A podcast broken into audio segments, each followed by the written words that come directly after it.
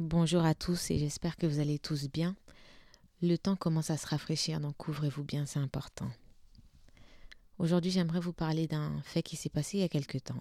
Donc c'est la mort de Chirac. Chirac, lorsqu'il est mort, beaucoup de gens ont pleuré, beaucoup de gens été tristes. Donc euh, je peux comprendre, c'est la mort de quelqu'un. il a eu une belle vie, hein, il est mort à 89 ans, donc euh, sa vie était remplie.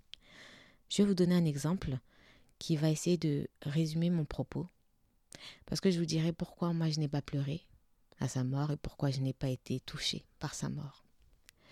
Je vous donne un exemple. J'ai un ami qui s'appelle Reynolds. On va l'appeler comme ça. Reynolds avec moi est très gentil, il m'offre des cadeaux, il est présent pour moi, il a toujours les mots qu'il faut, il me soutient financièrement, il est, c'est un vrai ami. Mais Reynolds aussi a d'autres amis. On va dire que Reynolds a une amie qui s'appelle Amina. Et cette Amina, il est dur avec elle. Il est dur, il engueule souvent.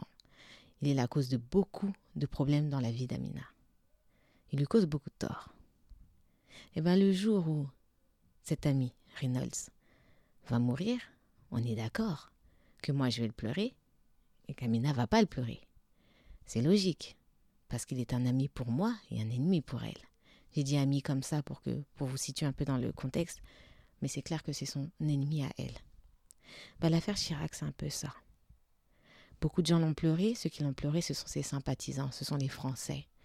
Ce sont les gens qui ne sont pas au courant de l'histoire, ou bien qui sont au courant d'une certaine partie de l'histoire. Moi qui essaie de voir l'histoire dans, dans, sa globalité, sous tous les angles, je vous dirais que je ne l'ai pas pleuré. Parce que je me suis dit plutôt du côté d'Amina. Parce que Chirac n'est pas un ami pour les Africains et les Afrodescendants.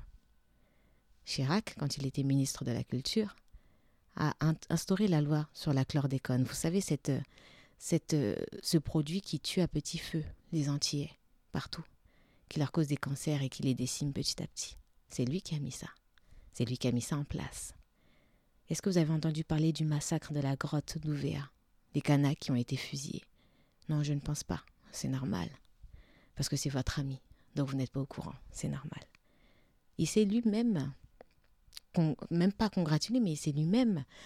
Il a dit lui-même que la, France a pillé l'Afrique. Il, ne s'en est jamais caché. Chirac n'a pas caché cette position. Tous les artefacts qui ont été pris, qui ont été mis dans le musée, les musées qu'on connaît, il a participé à ça. Il n'a jamais été dérangé par ça. Il ne s'est jamais excusé. Et on va pas parler, je vais pas ressasser l'histoire, mais si quand même un peu. L'odeur des Noirs. Il était tellement dérangé par ça. L'odeur et le bruit des Noirs il ne s'est jamais excusé. Ouais, il s'est jamais excusé. Donc moi, je suis plutôt du côté d'Amina. Moi, je vois les torts qu'il a fait à Amina. Et je comprends pourquoi elle ne pleure pas. C'est pour ça que je ne pleure pas. Et ce qui est drôle dans cette histoire, c'est que on est confronté à une, une, situation dans laquelle on se rend compte que les rapports de force sont tellement présents. Il y a toujours des dominants, des dominés, des gens qui ont des privilèges et d'autres non. Jacques Chirac a pu se permettre de se comporter comme ça parce qu'on lui a permis, et parce qu'il a des sympathisants, et surtout parce que lui, ses sympathisants ont pleuré pour lui. Et ses sympathisants sont plus nombreux ou sont plus visibles. Mais les autres, ceux d'Amina, on les écoute pas, on les voit pas, donc on s'en fout. On s'en fout complètement. Et c'est triste. C'est triste parce qu'en réalité, comme je vous l'ai dit, il y a une hiérarchie. C'est-à-dire que si vous prenez l'histoire du monde, il y a de ceux dont on pleure et de ceux dont on ne pleure pas. Regardez toutes les enseignes qu'il y a, Primark, H&M, toutes ces enseignes-là. Elles ont été bâties sur le travail de millions de petits-enfants. De petits-enfants qui travaillent du lundi au dimanche, 19 heures par jour, sont payés 45 centimes euh, l'heure. Ils travaillent tous les jours. Et tout le monde le sait, mais tout le monde s'en fout parce que ce sont des enfants du Bangladesh et de l'Inde. Qui se soucie de savoir comment vont les enfants du Bangladesh et de l'Inde? On s'en fout.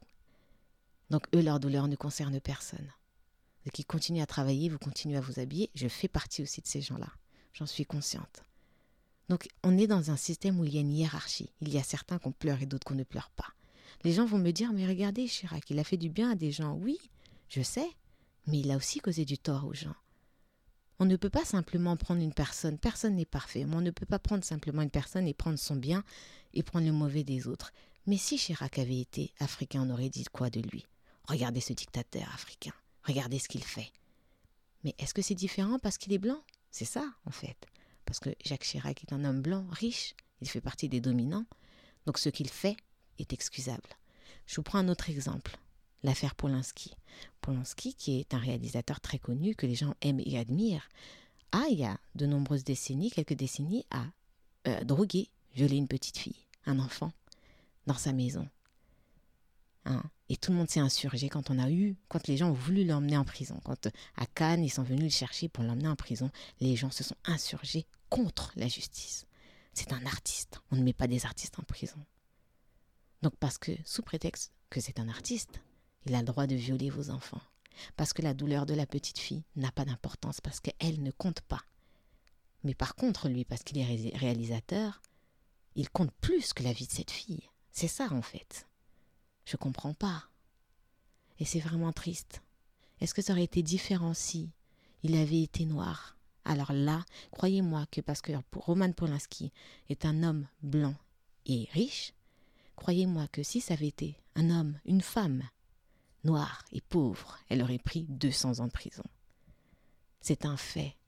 Il y a certains qu'on pleure et d'autres qu'on ne pleure pas, et c'est une réalité. Jacques Chirac est mort. J'ai même entendu certains chef africain, chef d'État africain dire Lorsque Chirac est mort, nous avons perdu un ami. Rendez-vous compte, il a pillé votre pays.